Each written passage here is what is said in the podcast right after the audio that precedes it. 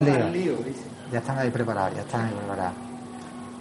Esta mañana de Titi muy bien, se me quedó el personaje. Sí, sí. Muy bien. Qué guay. El canal secundario. Ahí va. Es que si va a Oviedo y no viene a Gijón, empezamos con los problemas. ya, bueno, suele pasar, pero... Ahora al final solo tenemos un enemigo común, ¿no? Que... Bueno, no sé muy bien cuál es, pero desde los políticos al COVID, pero... Yo creo que la ruina. Pero La vamos, ruina. vamos jodidos. La ruina, la ruina. Vamos tocados. Bueno, muy buenas a todos. A ver si oye aquí. Se va a oír. Sí, se debe de oír bien. Hola, buenas. A ver si va entrando más gente. No te preocupes. Un saludo, un saludo. Gijón, Ah, escala. ¿Y tú sin mascarilla?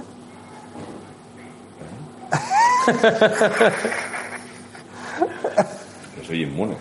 Yo Ah, bueno. salto patera de Canarias. Yo Yo. he sobrevivido a... He visto naves en llamas en Orión. Muy buenas. Estos, estos directos que no avisan no pasa nada. Bien. Aquí estamos en Gijón con propietario del local, Sí, sí. Félix Marcos. Félix Marcos. Y representante de eh, la asociación, ¿no? Hostelería con conciencia. Pues sí, muy buenas, bienvenidos a Gijón. Con conciencia quiere decir con conciencia de que matáis gente. Con conciencia de, te diría de clase, pero tampoco, con conciencia de cabeza. De cabeza, de pensar, de, de que no solo es el dinero lo que importa, sino también hay detrás eh, vidas humanas y, todo esto, ¿no? Entonces, bueno, no, nosotros desde, desde que nacimos no queríamos abrir a cualquier precio, entendíamos que, que todos tenemos familias y tenemos abuelos o tenemos hijos o tenemos gente de riesgo y no queríamos desde el principio tener abierto a, a cualquier precio. Entonces, bueno, entendimos siempre que los criterios sanitarios tenían que primar, pero también con unas contraprestaciones por, por estar cerrados, por estar limitados. Entonces ahí nace Hostelería con Conciencia, nace en noviembre del año pasado, octubre-noviembre, y digamos nos aglutinamos como el pequeño, como se dice aquí en Asturias, el pequeño chigre de barrio, ¿no? El pequeño bar de barrio, la cervecería de la esquina, la cafetería de la esquina, eh, una sidrería, tal, un poquitín distanciándonos un poco de lo que es la gran patronal de la hostelería, que a lo mejor representa pues a esos complejos eh, de hoteles o de restaurantes más grandes, con, con cinco, seis, siete establecimientos, con un montón de empleados. A nosotros al final los empleados son parte de nuestro equipo, son nuestros compañeros y como tal los tratamos y, y como tal que sentimos. Es más familiar. Eh, nosotros, por ejemplo, en Canarias vimos que por un lado estaba la hostelería y por otro lado estaban pues, los monstruos de los hoteles que tienen unas inversiones millonarias y tal que no han rechistado y ahora al año han puesto una demanda por 200 millones de euros al gobierno central para compensar las pérdidas hoteleras. Solo dos compañías, supongo que el resto se irán sumando. Las contraprestaciones, porque sabemos que ha habido ayudas de 400 euros, eh, cosas así. Era muy complicado pedirlo. Eh, no, o sea, lo complicado no es pedirlo, porque al final, bueno, son trámites que al final te hacen los asesores o el gestor que tengas. Lo que ha sido complicado y lo que sigue siendo complicado es que las administraciones, tanto local como autonómica como estatal, se pongan a trabajar y digan, oye, un, estado, un, sector tan importante como la hostelería en este país, que solo en esta región, en el Principado de Asturias, da trabajo directo a 30.000 personas, directo detrás de la barra, no quiero decir ya transportistas, proveedores Más de 60.000 indirecto con indirecto. Pu- puede ser una locura, y estamos hablando de Asturias, te digo ya la zona de Levante o Andalucía o Canarias, en el cual tiene que mover un montón. Entonces lo que no entendemos es que un sector tan estratégico, tan importante para, para el conjunto del Estado, no se haya puesto a trabajar rápidamente las administraciones, las administraciones, decir, bueno, os cerramos, pero con esto, con esto, con esto, con esto, para que estéis tranquilos y para que el día de mañana podamos abrir, porque muchos de nuestros compañeros se van a quedar en el camino. Exactamente. Pero la, la, la sensación creo que, que es, la, es la, pues totalmente la contraria a lo que tú estás explicando, que en vez de intentar facilitaros y ayudaros, es como que han ido directamente a hundiros. Sí, hemos sido el foco, a ver, hemos sido el foco y seguimos siendo el foco de, de atención y el culpable de, de toda la catástrofe es la hostelería. Sí, sí, o sea, tú vas en un os han autobús. criminalizado, o sea, la hostelería hay yo- que cerrar la, lo que es. Es la hostelería. se comieron una sopa de pangolín en un bar. Y como eso empezó en un bar, pues ya me entiendes. Pues Claro, puede claro. ser, sí, a ver. pangolín me comí, pangolín me quedé. Es que es así. Yo lo veo. Pues, pues puede ser, porque tú, por ejemplo, vas en un autobús público o una empresa privada de aquí a Madrid, por ejemplo, Sí, sí. y vas 50 personas, y ahí está. Y 50 personas, con más que por mucha mascarilla que llevas, de 50 personas ya verás la ventilación que tiene un autobús, o en cualquier eh, gran superficie, o en cualquier otro, Incluso otro medio de transporte, ¿no? Y en cambio nosotros pues tenemos que tener unas limitaciones de la hostia. estudios Incluso un de estudio de televisión, también, a mí me alucina. una mesa redonda con un montón de gente, Sí. no te la pones, pero si estás en público el agua también. dentro de la playa, no, pero si estás en, En la, la de la toalla, playa, sí. sí. Es que a lo mejor son convivientes. A lo mejor esta mañana Ana Rosa con la candidata de Más Madrid eran convivientes. A lo mejor viven juntas, Raúl. No sé Ah, bueno, pensado, sí, coño. sí, sí, sí, sí. Sí, sí. Ahí, ahí ya me has convencido, porque yo he visto 70 en una piscina en, en Canarias y dijeron que eran convivientes, no pasa nada. No, pero es un cachondeo esto. La, la verdad que es que criminaliza mucho al bar, al restaurante, a la cafetería, cuando tú dices que en el transporte público, pues ahí la gente se mezcla sin parar. Y además que yo creo, sinceramente, que co- acortando horarios y haciendo que la gente cierre, lo que promueve es que la gente se reúna en sus casas, se reúna clandestinamente y ahí es donde sí verdaderamente Sí, se puede extender un poco más lo, lo hemos visto cuando teníamos límites de. Bueno, seguimos teniendo hasta el día de hoy, hasta las 8 de la tarde. Mañana ya, por suerte, se amplía. Por cierto, por desgracia, ver, veremos. Sí, sí, está publicado. Bueno, publicado, se publicará a lo largo del día, pero ayer ya salió en rueda de prensa el consejero de turno a dar la, la, buena, la buena nueva. Y hasta el día de hoy, pues a las 8 de la tarde. Entonces, nosotros hemos tenido casos de a las 8 de la tarde, cogerte incluso cervezas para llevar para casa. El consejero dijo eso de... Os dejo trabajar. Sí. Venga, adorarme. ¿Será definitivo? No, no, porque encima nosotros entendemos que esto es una, una, una artimaña cojonuda para entender que todo lo que ha pasado en Semana Santa, en Semana Santa en teoría estaba todo cerrado, pero Gijón, como ciudad donde nos encontramos, como ciudad turística que es, estaba lleno de gente de fuera y entendemos que todavía no saben lo- la incidencia que hay de esos días y ya nos vienen ahora con esto. ¿Para qué? Para que dentro de una semana nos digan que el pico es debido a haber abierto la hostelería. Yo tengo convencido de que va a ser eso. Y esto que no es convencido, hoy cerraba un concejo como es Mieres y hoy se cierra. Y mañana puede ser otro, o pasado puede ser otro porque la incidencia va a subir. Estamos en una cuarta ola donde casualmente están muchas comunidades metiendo mano y Asturias pues ahora le da por abrir. Cosa rara encima con el presidente que tenemos, que su presidente bastante cauteloso con el tema este, porque siempre nos ha tenido un poco apillados. Y ahora resulta que abrimos hasta las 11. de, de- de Cantabria eh, la semana pasada y no dejaron entrar. O sea, yo iba con los permisos de trabajo y puedo decirte que en Santillana del Mar no habría 60 turistas. Y sin embargo aquí todo el mundo, donde hemos parado a, a charlar con una mujer espectacular, dice que había turistas. Aquí, no, no hubo ese control. Nosotros como Hostelería con Conciencia lo denunciamos, lo hicimos eh, participar nuestros compañeros de prensa y lo dijimos y, y- y hicimos un comunicado en su día criticando que estábamos, o sea, realmente, aunque no- y es verdad que es una competencia desleal porque los hoteles y las casas rurales estaban cerradas, pero los pisos de alquiler, los pisos vacacionales no. Y entonces estaba, estaba Gijón, estaba lleno. O sea, no te digo lleno como en verano, pero había mucha gente y las terrazas, en los bares, en las calles, se Sí, escuchaban han acentos de fuera. A mí me contado que había como 3.000 personas en el paseo. Hay mucha gente. No sé no cuantificando, pero había gente, se notaba que había gente fuera, sobre todo porque te decían, ah, pero no podemos estar seis en la terraza. Digo, no. Ah, es que lo habíamos visto por internet. O sea, esa gente no está aquí. que ya te lo, te lo están hasta diciendo. Y bueno, pues no sé, pues al final lo vamos a pagar justos por pecadores. Al final, aunque ahora nos permitan abrir un poco más, nos van a, nos van a volver a cerrar, o eso es lo que espero Te yo. voy a dar una cifra, a ver si te gusta. Cuéntame. ¿Sabes que mil millones de euros, que a lo mejor aquí los tres que estamos sentados no los tenemos encima ahora? Y hay días que no los gano. No, Yo yo- no. Yo, ¿Tú los tienes? Y se ha reído, todo el mundo se ha reído enseguida y dice, no, no, a mí no liarme. No los tienes, no tienes. Vale. La hostelería asturiana genera unos 968 millones de euros.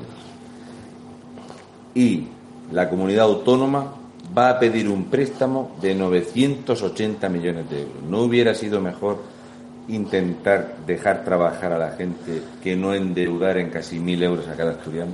A ver, yo creo que eh, se podía haber trabajado. A ver, está, está claro que yo, eh, no creo tampoco que crear polémica, eh, hay que poner ciertos límites. Porque es verdad que el bicho está ahí yo lo tuve en mi casa.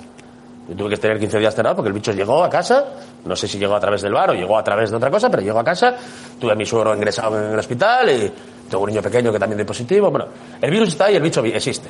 Y efectivamente que el único sitio donde tú eh, te quitas la mascarilla para, para, para consumir es, es, en un bar. Hay que tener unas medidas y hay que tener cierta cautela. Otra cosa es que siempre paguemos los mismos. O sea, otra cosa es cierre, cierre, cierre, jugar con unos y con otros, sobre todo, por ejemplo, ahora te dicen a las 11 puedes estar fuera, pero a las 9 dentro no. Cuando ahora tenemos una ventilación de la hostia, cuando tienes un espacio de dos metros entre silla y silla, cuando tienes un aforo restringido, es decir, cuida las medidas cuando desinfectas, cuando tal, cuando los parques no desinfecta nadie.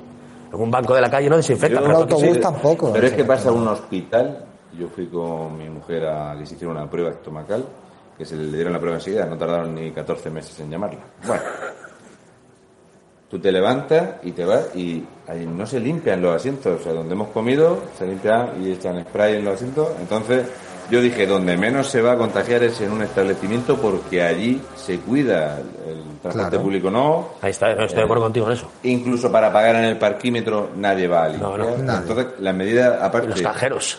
Mira, David se quejaba muy acertadamente de si yo lo que no quiero son aglomeraciones y entonces a los gimnasios, por ejemplo, les dan de horario hasta las 6 de la tarde, pues Sí. lo que hace es que se amontona la gente. Efectivamente. Era mejor ponerlo 24 horas.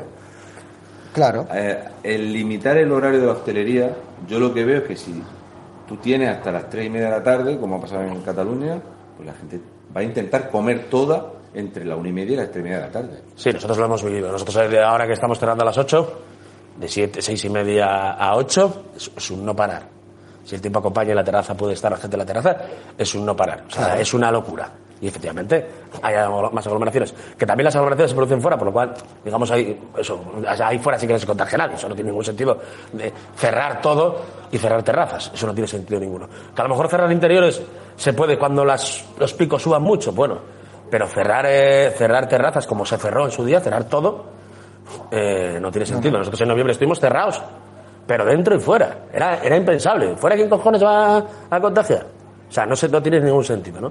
Entonces, eh, eh, realmente nosotros vendemos siempre que la hostelería debe ser un espacio seguro, lo decía, lo decía Chicote un día a la sexta, y es verdad, o sea, cuando hubo un programa especial del tema de hostelería, creo que lo que decías tú antes, sitio más más limpio, con más distancia, con más ventilación No, que que, estás- un bar o que un restaurante, ahora mismo no hay, porque es que encima se te da el pelo. Estás a vista de todo el mundo, entonces aquí la gente es. se, se autocontrola, tú controlas aquí a los clientes y es lo que yo estaba comentando, sí, tú lo puedes hacer de la siguiente manera, es cierto, aquí nadie negamos que eso exista Mm. ahora mismo, lo que ya podemos poner en duda es eh, lo que sea, ¿no? Sí. Pero lo que, que existe, existe, pero por ejemplo, eh, si tú en vez de eh, acortar los horarios, los extiendes y haces que la gente venga escalonadamente y ordenadamente, puedes incluso a- ampliando el horario, eh, traer prácticamente a todos los clientes que traerías en un horario normal, obviamente trabajando un poquito más, pero todos con un control y ordenados y manteniendo la distancia de seguridad, y manteniendo unas medidas de precaución. Entonces, es que a mí me cabe, pues, muchas dudas, ¿no? De, de no saber cómo, cuál es el criterio a la hora de, de elegir estas, estas medidas. El, el representante de la hostelería en Melilla eh, me dio una explicación fabulosa. Cuéntame. Este señor me dice, yo hago así y te cierro, pero sin avisar. Digo, te cierro con la cámara llena, con los perecederos, todo. Te dejo, te dejo tirado aquí. Toma, una ayuda directa. Y te doy dos meses para que me presenten la documentación. Solo me tienes que hacer una declaración jurada. No se hubiera perdido, en Asturias se han cerrado más de 1.300 establecimientos. ¿Por qué no se optó por una ayuda directa y luego hablamos de las trabas burocráticas? Porque es que hay mucha gente que no puede cumplir con la... Estoy, estoy de acuerdo, estoy totalmente de acuerdo contigo, porque encima eso es lo que nosotros, el gran caballo de batalla que hemos, hemos dicho desde sie- de siempre. Efectivamente, hay que cerrar porque la eh, situación epidemiológica pues es, es una locura y no se puede tener dentro nada, a lo mejor solo exteriores o lo que fuese. Vale, pero a mí dame una contraprestación, pero dámela ya. Claro. Porque el casero mío quiere cobrar el día 5. Como en Alemania. Todos los meses. Y la luz yo tengo que pagarla, porque sabemos la luz, que eh, tengas esto enchufado o no tengas enchufado, el mínimo es mogollón. Y como tengas alguna cámara, por encima tienes productos perecederos o tienes congelados o lo que tienes tal, tienes que dejarlo enchufado. En el ahora, Es una locura. tiene una media de 630 euros de electricidad. Sí, sí. Y, y le ingresaron 400 euros de ayuda. De ayuda. Sí, sí, que no. Encima, las ayudas no llegan. Nosotros nos prometieron una ayuda que llegaba el día 31 y ya pasó y no va a llegar. Y cuando llegue, pues a lo mejor ya es tarde. Y tampoco es que sea una ayuda, una panacea. Eh, no sé cuántos son, lo que, lo que nos corresponde. Eran de 3.500 para arriba, dependiendo del, del, del número de trabajadores que tengas. Y correspondería, creo que cinco- a los primeros cinco meses, ¿no? Entonces, bueno, pues esos 5.000, 6.000. No me acuerdo cuánto me correspondería, por ejemplo, a mí. Pero la cuestión es que eso no llega y eso tú tienes que hacerlo antes de cerrar. Por supuesto. O sea, tú no puedes decir a un tío, cierra y luego ya veremos Como si han hecho, como alguna han hecho en, Ale- en Alemania lo han hecho así, por ejemplo. En Alemania han pagado. Claro. En Alemania, Alemania el 75% el sete- de tu factura. en Alemania han cogido a los, a los empresarios que han obligado a cerrar sus negocios y han dicho, a ver, ¿cuánto facturaste tú el año pasado? Aquí tienes el 75%. Ahí está. Entonces, así salvas empleo, salvas a- negocios. Claro, a nosotros nos han dejado de alguna manera huérfanos. Es decir, te dicen, eh, vale, vosotros sois un foco de problema, vosotros... Y claro, yo no entiendo la primera ola. Pero ya cuando es la tercera, la cuarta, ya dices La- tú, a la ver. quinta ya, ya vamos por la quinta. A ver, vamos a hacer las cosas bien. No, dice que es la quinta. Yo ya. creo que es la cuarta, pero yo no sé si la cuarta la cuarta y media. La quinta va a venir en verano. Ahora es la cuarta. Yo creo que es la cuarta, y no sé si llegaremos ya a la quinta o... la quinta, porque lo dijo Fernando Simón, que esperaba que esta quinta ola fuera una olita. Ah, pero porque se habrá, se habrá liado. Se habrá liado. Pero la cuestión es esa, que dices, tú, tú te cierras, cierras, y encima su sector, vamos a ver, con todos los con todo el sector que haga cestas de mimbre. No sé el, la- la- el volumen que pueda haber en, en- en España, pero la gente de la hostelería es un sector muy importante, es decir, es un sector muy, En impor- Asturias, muy importante. 100 euros, 11 salen de los Sí, bares. sí, sí, sí, me lo creo. O sea, es el 11% de la riqueza de la, Sí, de la me- comunidad sí, me, autónoma. me lo creo porque encima somos, somos muchos. Y aparte que somos muchos, en Asturias, y bueno, en España en particular, pero Asturias en, en particular, somos una región de, de bar. Nos gusta eh, eh, el chigre, nos gusta comer, nos gusta beber. Y creo que creemos que es una cosa eh, muy, muy relevante. Y debemos de estar, debemos de estar, eh, de alguna manera, respaldados. Lo que no puedo hacer es lo que hicieron. Pues te cierro y ahí te dejo yo subsistir. 8.499 bares. Sí, hay unos 9.000 autónomos, a unos 9.000 eh, tal, y unos veintitantos mil. Sí, unos eh, 30.000 empleos 30.000, directos. sí. Y eh, el último año normal se facturaron 1.943 millones de euros, contando el turismo. Por eso, lo que es la hostelería genera prácticamente, se lleva 20 millones de euros con la deuda que va a generar esto en Asturias. Sí, sí, a ver, eh, en el, en el conjunto del Estado es una parte importante y el conjunto de, de Asturias también. Es muy importante la hostelería. 45.000 familias que comen de la hostelería. Claro.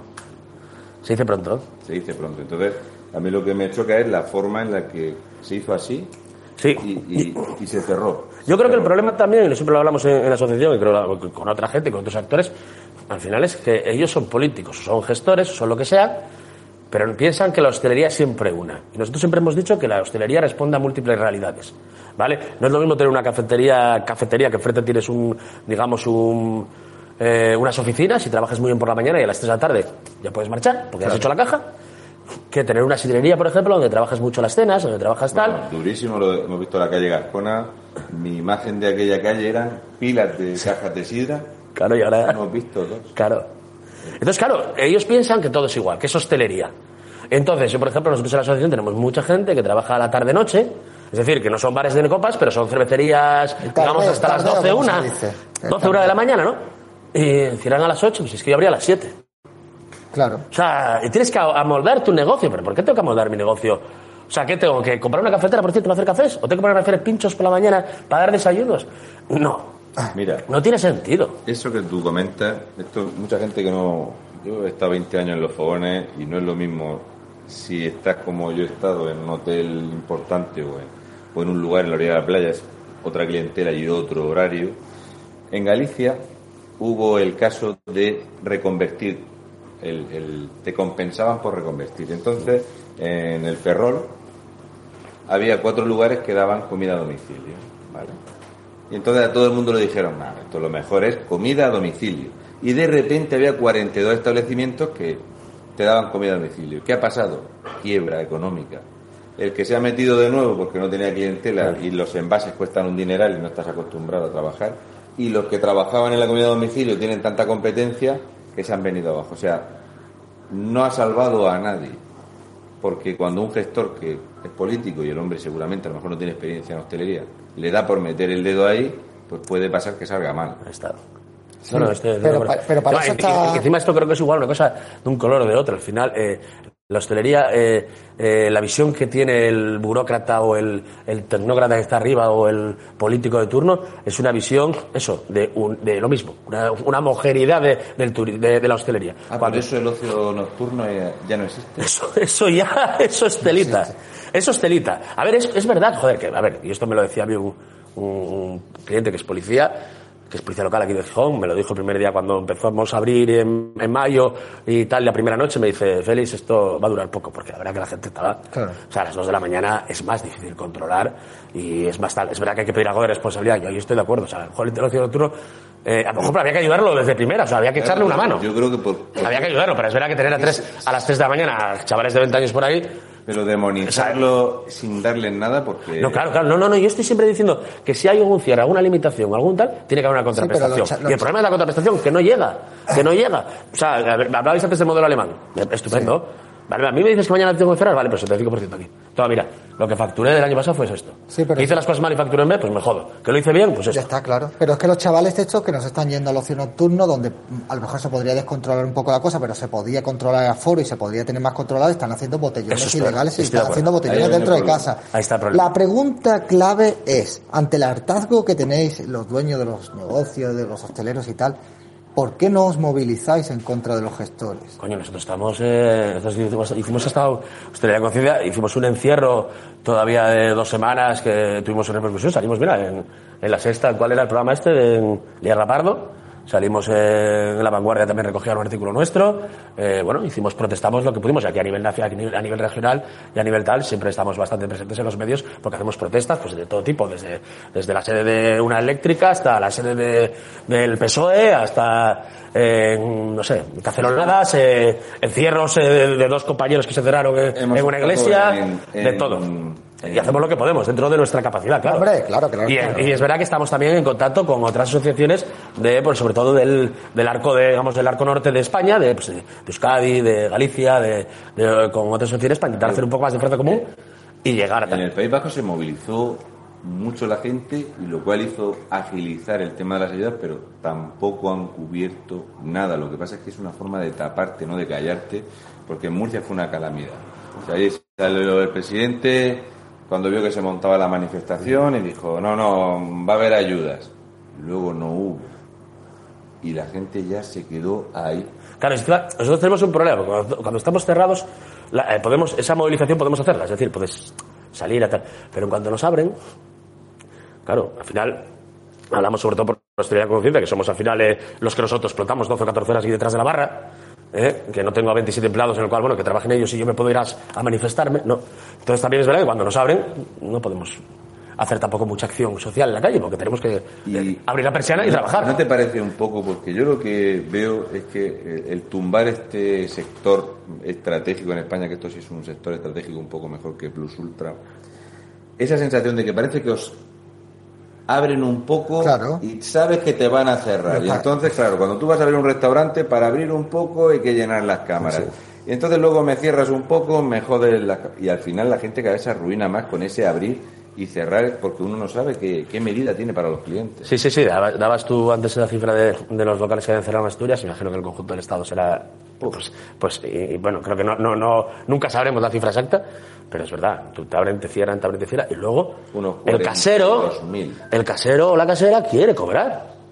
Y, y la luz tienes que pagarla. agua y- Y el agua y. Y Hacienda. Y, claro, y los trimestres. Ah, y, una pregunta. El tema del catastro y todo esto, ¿esperáis algo? Como del catastro. Sí.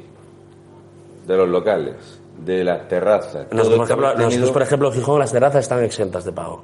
se puso eso Se en puso marcha. desde, desde el primer momento, sí. Lo único, lo único bueno que debe hacer este ayuntamiento, y lo digo claramente aquí, lo único bueno que debe hacer aquí la señora alcaldesa, a la cual no nos recibe, a ver si desde aquí nos recibe alguna vez, porque nos reciben diputados nacionales y no nos reciben ustedes.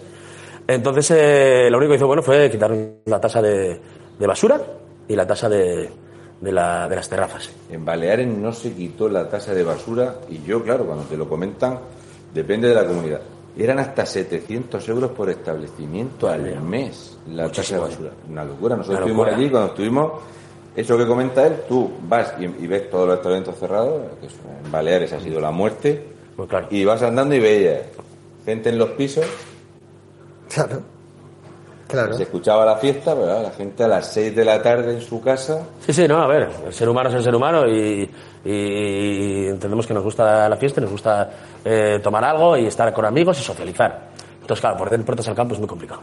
Claro, no, te pueden, además que te pueden pedir eh, un sacrificio, un tiempo, pero, tú no- pero ya psicológicamente el estar ya un año completamente aislado y no tener vida social, eso ya la gente no lo soporta. Ya la Sí. gente al final asume el riesgo y dice, mira, yo es que prefiero eh, asumir el riesgo de poder contagiarme antes de estar ya encerrado en mi casa y quedarme completamente loco, pillarme una depresión o acabar La, la fatal. gente está, nosotros, yo lo La noto, gente está harta. Yo lo noto con clientes y esto es verdad, con clientes sobre todo, de, digamos, de, de cierta edad, que a lo mejor viven solos o, o y tal, y han estado el confinamiento solos y tal. Es verdad que luego a la vuelta eh, los ves que sí, que, sí, que se ha notado. Y entonces, claro, si ya lo notamos nosotros que está, joder, dentro de cabe, pues nos queda todavía bastante por andar. Pero la gente mayor está muy tocada. Y luego ya lo te digo, los niños pequeños. Tuve un niño de, Bueno, de si 6 toca- años que no pisa el parque porque yo directamente no lo quiero llevar al parque. Aparte que, bueno, que- porque... Si tocamos pero- el tema tabú de la gente aquí en Asturias sola, en Asturias la tasa de suicidio es el doble que en toda España. Ah, mira, Es eso un- lo, lo. Es un drama tremendo. La, la situación está en- en Asturias, eh, donde más pueblos hay de menos de 10 habitantes, donde más pueblos hay de un habitante. Sí, sí, sí. Y entonces en el, aquí, sobre todo en la zona, salvo vuestros tres grandes núcleos poblacionales, la tasa es una locura y es un tema tabú. De esto no se puede hablar. Entonces, puede cuando a la gente le quita esa capacidad de socializar, porque habrá mucha gente que solitaria, que a lo mejor venía a ver el partido, venía a charlar con los amigos, le quitas eso, los dejas solos. Sí, sí, sí, no, no, y los notas, los notas que, quedan, que han quedado tocados. Que tres meses en casa encerrados y luego el miedo que tienen, que es normal, porque a lo mejor tienen ciertas patologías, tienen una edad y, tienen, y no quieren ellos mismos ni salir ni nada, y, y a lo mejor hace tres, cuatro meses que no vengan a sus hijos, a sus nietos, que es el gran drama, ¿no? Claro. A ver, entendemos que, que hay, o sea, que la pandemia está ahí, el bicho está ahí, y hay que tener mucho cuidado. Y yo soy gran defensor de los criterios sanitarios siempre y cuando vengan acompañados de unas contraprestaciones económicas. Eso es primordial. Pero claro, lo que no puedes hacer es jugar con el futuro y el pan, como por ejemplo han jugado ahora, ¿no? Eso mañana abrimos a las 11, de 9 a 11 podemos estar fuera, pero estamos en Asturias. Si de 9 a 11 empieza a llover, ¿qué haces? Y, si contratas a gente para que te atienda esas horas. Es que ese es el si, problema. Si tienes, si tienes cenas, das restaurante, o sea, no es un restaurante, das cenas, ¿Cómo lo calculas? Es que es muy complicado. ¿Qué haces? Porque hago fuera, porque si empieza a llover no puedes meterlos dentro, porque es ilegal. Tiene que ser fuera.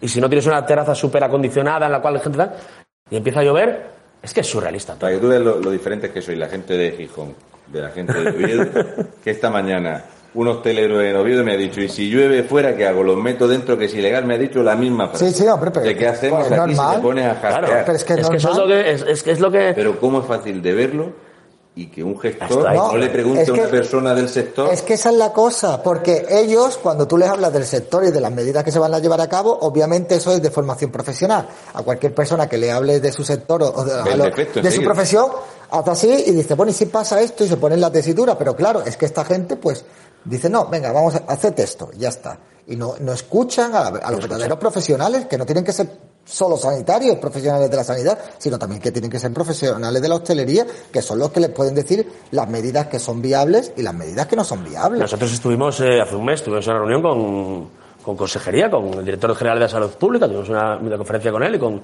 la viceconsejera de, Sí, la de sanidad. No, era- no, la de turismo. viceconsejera de turismo y con la y con la eh, con el director general de salud pública. Nosotros propusimos equiparar los horarios de, de, de- de hostelería con lo de los grandes supermercados, o sea, con los supermercados, porque hasta hace dos semanas, o sea, la habían puesto todo a las 8, pero claro. Eh, nosotros no tenemos la fuerza que tiene Mercadona ni, ni los grandes superficies. Entonces dijeron, no, no, hay que subir a las 9 por lo menos los supermercados. Entonces, bueno, se abrió hasta las 9 los supermercados y nosotros seguimos a las 8. Entonces nosotros queríamos equiparar hasta las 9. Claro. Y dijeron que no, que interior es imposible, que a lo mejor estudiaba la posibilidad de fuera, de la terraza. No, pues bueno, pues por lo menos la terraza, pero tampoco valía. Ni terraza ni dentro, Pero- nada, hasta las 8. Y ahora resulta que nos vienen con las 9 y con las 11 de la terraza. Pero No, por no, favor. no- ¿no se han explicado, explicado cómo hacen esos estudios? O sea, vamos a estudiar esas medidas. ¿Quién estudia esas medidas? ¿Lo sabéis? ¿Os dan nombres de A los ver, profesionales que van a estudiar esas medidas? ¿Cómo hacen el estudio de esas medidas? Eh, eh, ¿Van a un local y hacen un experimento y hacen No. un estudio allí analizado al detalle? ¿Abren en esos horarios? eh, hacen un seguimiento de las personas? ¿Ven si aumenta o disminuye la tasa de contagio? Es que a mí me, me, me- Sí, sí, me- yo te entiendo. una gran duda. O sea, va- vamos a estudiar eso entre los profesionales, entre un comité de expertos. Pero ¿y cómo lo estudian? Porque tendrán que hacer investigación de campo, ¿no? Sí, pero bueno, da por, da por supuesto que todos los locales son iguales, que es verdad que tienen, tienen toda la misma, la misma estructura, es decir, la misma ventilación, con el mismo espacio y tal. Entonces, ellos lo dan todo igual. Es todo lo mismo para ellos. Y entonces así estamos. Que pues te dicen que a las 8 tienes que estar cerrado y a las 8 tienes que estar cerrado. No, pero es que he empezado, yo abría a las 6.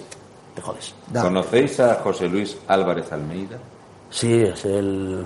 El de OTEA. el- sí, presidente. Bien, él se reúne con Graciela Blanco, que es la viceconsejera de Turismo, y la conversación viene a ser más o menos como que la hostelería es estándar. Pues no. No es estándar. Claro, yo cuando eh, Sí, la reunión que se hizo, el- además fue el día 7, ni todos los establecimientos tienen terraza, ni todos los establecimientos funcionan igual. Depende muchísimo de la climatología. Luego, como tú muy bien has dicho, yo he de decirte que yo estaba, en- depende del sitio, Si delante tienes una consejería, tienes el edificio de Hacienda y no sé qué, tienes un horario de mañana terrible. Terrible, no paras. Desayuno, No paras. Y luego se para, ¿eh? por la tarde, Sí, como si no abres. exactamente. Entonces, yo lo que vi es que el criterio era como que hablaban de una cosa. No, es que este es el gran problema. O sea, si es que encima si me dices que eso lo dice el presidente de la patronal de la hostelería de Sí, pero Asturias... parece que él va por un lado- Pues telita, me es que ya me- con eso Pero él parece que va por un lado muy diferente de, de la calle, porque Por eso nace Hostelería de Conciencia. Hostelería Conciencia nace a raíz de, de, digamos que no había una representación para nosotros, eh, pues eso- ese tipo de mensajes, ese tipo de discursos, no, nos, no, no era el nuestro, porque yo tenía una realidad de mi negocio, de, mi, de mis empleados y de mi, y de mi gente, de mi barrio. Entonces, eh, Hostelería Conciencia, en ese sentido, nace por eso, nace por una, digamos, aglutinarnos ciertos bares o ciertos restaurantes o, digamos, ciertos locales de hostelería que pensábamos de una manera diferente y que podíamos hacer un tipo de presión eh, sin llegar a topicazos de- de- que se dicen siempre. Entonces, al final, ni la pela es lo que más importante, porque para nosotros no es lo más importante vender porque sí, porque sí, porque sí, cada quien caiga, sino que hay, hay que ser conscientes de la pandemia que tenemos, pero también hay que ser conscientes y exigir al Estado que, oye, tú nos cierras, nosotros somos- Yo- cerramos, aceptamos el cierre, pero que no tienes que puede echarnos ir nunca por un lado sanidad o economía. Es que sin una cosa no va a No, haber la claro, otra. Porque además el argumento de que todas estas medidas es para cuidar a los ciudadanos se cae por su propio peso. Porque si tú estás tan preocupado de cuidar a los ciudadanos, estás tan preocupado de cuidar a los ciudadanos, sin embargo los estás condenando a la más absoluta de las miserias. No estarás tan preocupado. Claro, yo tengo compañeros que, tienen que, que han tenido que pedir dinero a, a, a sus padres, a sus abuelos, Sí, y venimos luego, de un restaurante que la señora dice que Y luego gente incluso, gente que ha acudido, acudido a, bancos de alimentos, ha acudido a bancos Banco- de alimentos. sí, sí. Nosotros hicimos algún acto también con, eh, con recogida de alimentos para, para darlos a, a la gente más necesitada, porque es verdad que la pandemia ha llegado y en un sector tan importante como la hostelería, en el cual ya no solo nosotros, los que tenemos el- los titulares de los locales, tenemos que pagar un montón de cosas, estemos cerrados, ¿eh? sino que la gente que está empleada con el tema de los ERTES han estado meses sin cobrar los ERTES. Claro. Han tardado muchísimo en llegar esos ERTES. Entonces que la gente no tenía para comer. Las celebraciones cayeron en España un 65%. Yo soy, digamos que mi palo fuerte son los banquetes. No había banquetes. Eso se acabó. El 65% de todas las celebraciones se cancelaron el año pasado. Eso afectó. Claro, yo, eh, como intento tener una visión un poco más amplia, pues parece ser que no soy gestor ni consejero, yo decía, pero tú imagínate que, claro, yo no funciono. Mis extras no funcionan, porque hay muchos estudiantes que se pagan Sí, sí, los sí, sí. estudios con el extra en la hostelería. Es así. Sí, sí, sí, yo lo hice. Los trajes de las celebraciones, la floristería, Todo, todo. Todo. todo. Entonces, Todo. cuando se habla de un sector, Se- El sector audiovisual, La por ejemplo. todo el lo sector, que el sector lleva. audiovisual, vídeos, vídeos de, vídeos de Sí, bodas, sí, fotografía, todo. Y eh, una cosa de la que nadie habla, los souvenirs. También. Sí, claro. Que si no puedes visitar una catedral, no vas a la tienda de souvenirs que hay al lado. Y esa gente pagó un pastizal por tener ese establecimiento que siempre funcionaba muy bien en la plaza central Claro. del pueblo, en las zonas monumentales. Eso está todo caído, es tristísimo. Y sin embargo, venga trabas para las ayudas, venga, venga problemática. Y mientras tanto, la gente pagando. Porque no se cortó y te dijeron, mira, te cierro el 14, pero Claro. desde el 14 no pagues. Se queda paralizado. Es que el, problema, el problema ha sido, o sea, es, tú quieres parar un país, pero te crees en la capacidad, digamos, legal que tienes para, para tal, pero no tienes una capacidad monetaria Ah, para pararlo. que estamos un poco- entonces, claro, se ha demostrado que no hay un duro. O si hay un duro, hay un duro para lo que sea, pero es para, a lo mejor para eso. Entonces, eh, eh, tú has tenido que salvar a la gente y lo que hay que salvar es a la gente. Tú tienes que salvar a la gente. Entonces puedes salvar a la gente, puedes decir, vale, eh, sanitariamente hay que estar eh, quietos, hay que estar en casa, hay que estar cerrados, vale, pero hay que salvarlos también económicamente, tienen que comer. Que hay que dudarse, pues un deuda de una, tío. O sea, ya pagará los, nuestros nietos o ya lo pagará quien sea. No, si ya Pero es que la cuestión es no llegar a tener esos nietos. No, no, si el, el problema es que ya estamos endeudados Sí, para sí. que lo paguen nuestros nietos y aún así las cosas no se están haciendo Y bien. no se está haciendo bien. Y no se está haciendo bien. La ayuda no llega, las ayudas no llegan, son insuficientes. Y sobre todo el gobierno central, pues con el tema de los gastos fijos, De hecho, nosotros- fíjate que, que nosotros nos han a mí pedido. me gusta más decir contraprestación, porque ayudarte no te está No, claro. No, no, no, no, Nosotros no, siempre no, hemos no. dicho contraprestación, una vez se me escapa la ayuda, pero No, no, pero no, si no lo digo por eso, quiero decir que me parece un- una terminología muy aceptada que la gente entienda que es tú me exiges, pues igual que tú me exiges, pues yo creo que tengo cierto derecho porque el artículo 35 de la Constitución dice que todos los españoles tenemos derecho a trabajar. Creo que es así, entonces si yo te niego eso, tendré que darte una contraprestación. En fin. Sí, yo lo de la contraprestación, perdona, estoy poniendo la hora del coche porque acabo de ver a Chaval a paisar. Nada, Hay que seguir pagando. Hay que seguir pagando, pagando, aunque tenga el coche aquí aparcado y trabaja aquí porque no puedo Hay que tener. contribuir. La mente del Sí, empresario. las, las Koplovich son así. Sí, sí. Eh, yo creo que está. A ver. Ya está. Así que listo. Si no me ha multado antes. Pues eh, a mí me gusta hablar de contraprestación, igual que tú. Es un tema, un término que es. eh, tú me, eres tú el que me coartas o el que me limitas mi capacidad productiva. Yo no necesito una ayuda, yo necesito que me, me hagas eso, me hagas. Claro que incluso- Me digas, eh, toma. Incluso con lo eficiente que Hacienda, yo soy de los que dije, pero ¿por qué no se corta el cobro de impuestos? ¿Por qué no se corta el cobro de la...? Porque cuando esto empezó el cachondeo de sí, paga el autónomo que ya te lo devuelvo. Y me- Sí. ¿Para qué te lo pago? ¿Para que luego me lo devuelvas? Era una, una serie de medidas que lo que te hacían ver es que aquí hay poca liquidez. Y a la vista está que la ayuda... eh, tú cuando hablas con un empresario y te dicen esto de no me han dado 4.000 euros. Claro, a lo mejor una persona normal en casa dice, coño, 4.000 Uf, euros. Y tú te quedas así y dices, ¿sabes lo que es una campana extractora que son trifásicas de que tú pagas 1.500 euros de recibo eléctrico? 4.000 euros no te dan ni para los botelleros. nosotros en una, en una de las manifestaciones que hicimos, o concentraciones, hicimos un, todos los locales o los que pudimos ir, llevábamos uno, un cartel con los gastos fijos de, de cada local. Pues los hay desde 1.500 fijos por estar cerrado a 4.000 o 5.000 o 6.000 y estamos hablando que son locales relativamente, digamos, humildes, no son grandes cadenas ni grandes mm, eh, No, no, restaurantes de bodas o tal. Estamos hablando de Este, estamos hablando de que está a lo mejor, creo que entre 2.500 y 3.000 euros este local cerrado. Es decir, que solo abrir la persiana por la mañana ya te cuesta 100 euros. Es Claro, si yo empiezo a meter la renta, la luz, los seguros sociales, eh, todo, todo lo que me cuesta subsistir, te, te vas a 2.500 euros tranquilamente. Y en un local como este. Entonces, claro, por eso dices tú, "Buah, 4.000, o sea, me van a dar 5.000 euros de ayuda. Joder, pues 5.000 euros de ayuda dividido entre 5 meses es a, a 1.000 pavos, eh, o a lo que sea. Claro. Eh, Sigues palmando dinero aparte de que no ganas nada. Aparte el que no ganas No, nada. no, no, no es que gane, es que se va endeudando, se Sí, sigue pero quiero endeudando. decirte que con- si cubriera gastos, tú al final no ganas dinero para vivir, porque te tiene que sobrar algo para vivir. La hostelería es 30, 30, 30, 10. Para el local, para la materia prima, para los empleados, y el 10% se supone que es lo que debes de sacar. Si no sacas, ni para pagar, ya No, es no, hombre, es inviable el negocio. Sí, nosotros, eh, yo siempre decimos lo mismo. Yo creo que si, si desde el gobierno estatal se hubiera hecho en su día, eh, digamos, una. O sea, todos los gastos fijos que son dependientes de la administración estatal, es decir, sobre todo el tema de la luz y la renta, se hubieran abolido. Es decir, no Sí, pagáis sí. renta, no pagáis luz, ya veremos cómo la arreglamos No, con los. no ha sido así No, no, que sí. exactamente, pero ha sido casi así que ha sido. No vais a poder pagar la luz, la vamos a subir que te cagas, Sí, sí. no la vais a poder pagar.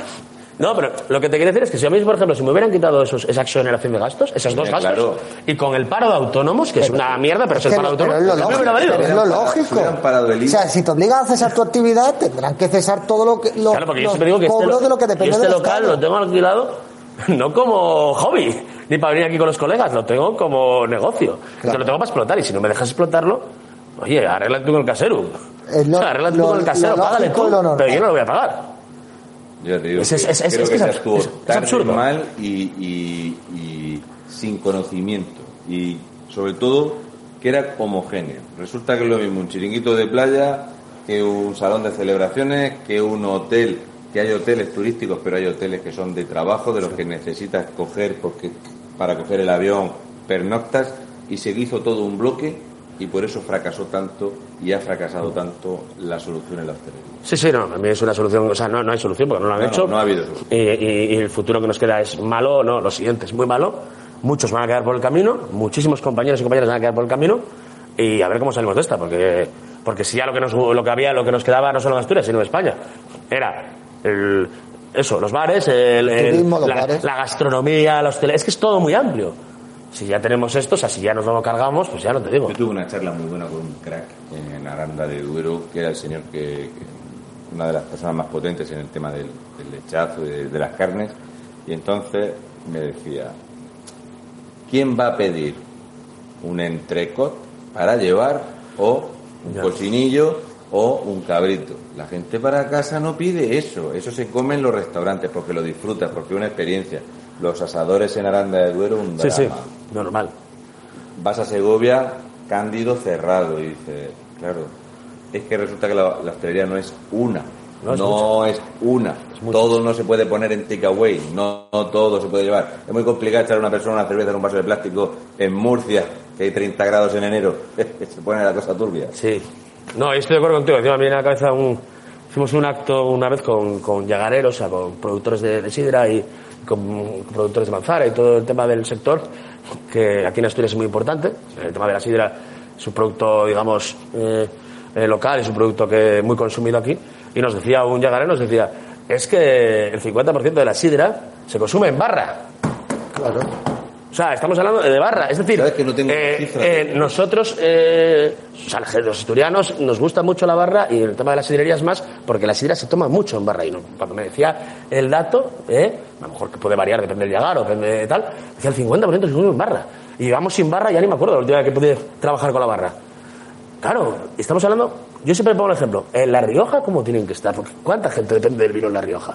Las Tiene que ser las brutal. visitas de las bodegas, de momento no hay cifras oficiales de cuánta gente ha dejado de hacer las visitas en las bodegas, porque claro, la bodega, eh, que eso fue un- una especie de, de turismo donde se invirtió una maravilla. Tú vas allí a ver una bodega Brutales. espectacular, eso es increíble, las visitas son súper selectas, está todo genial, y cerró.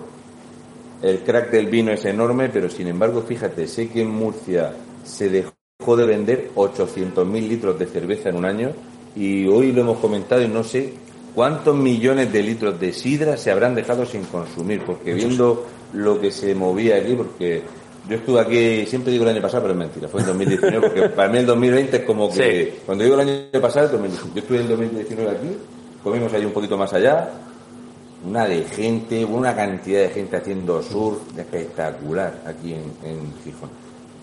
Y ahora viene. Sí. No, no, no, está todo... A ver, es verdad que hay ambiente, cuando... O sea, yo, por ejemplo, nosotros ahora en Semana Santa es verdad que había ambiente, había, había gente por la calle y tal. Pero es claro, ambiente era ilegal. Es que, claro, mucho ambiente era legal porque había gente de fuera. No. Otra vez que la gente de aquí no se movió, por lo cual hizo consumo aquí, no se fue al pueblo, no se fue a, a de, de- de turismo. Entonces algo se movió. Pero es verdad que al no haber barra y al estar limitado las cosas hasta las 8, pues todo cambia y todo, ya te digo, el no haber cenas, eh, claro, es que tú dile a un restaurante que viva solo de las comidas, sobre todo cuando ya casi no hay menos del día, es decir, que vivías de las comidas del sábado y las comidas del domingo. ¿Qué restaurante puede mantener eso? Porque antes cuando vivías, vivías de las cenas del viernes que eran brutales, las cenas de los sábados que eran luego la brutales. gente, la sobremesa, eh, todo eso, es porque normalmente, esto es una locura, porque ya no se puede decir esto en España. Hay gente que bebe gin tonics y otras cositas, y, un buen whisky después de una buena cena, y claro, si te echan o te dicen como anoche nosotros lleváis 45 Sí. minutos en la mesa, Venga, chicos, que necesitamos la mesa. Yo lo he tenido que decir aquí. ¿eh? entonces es Ya, claro. complicado. Yo lo he tenido que decir aquí cuando, cuando solo tenía ocho mesas para trabajar fuera en la terraza. Claro, yo no podía con todo los de mi corazón, la señora o el señor que estaba con un café, llevaban 45 minutos con el café. Yo necesitaba la mesa porque al final esto no es una sí, ONG. Porque la necesitas. Esto es un negocio, entonces Claro, tienes sí, que no rotan las tienes mesas, que no rotar. Entonces había gente que no entendía, ay sí, sí, perdón, ahora mismo o no, ponme otro café o ponme otra caña o lo que sea, y hay gente que marchaba indignada. No volveré más, y yo espero, espero que nunca.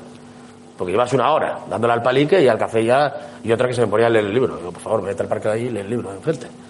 Pero Date cuenta que hemos pasado de ser la segunda mejor hostelería y el segundo destino favorito para turismo y creo que efectivamente esa presión horaria va a hacer, mm, va a dejar huella.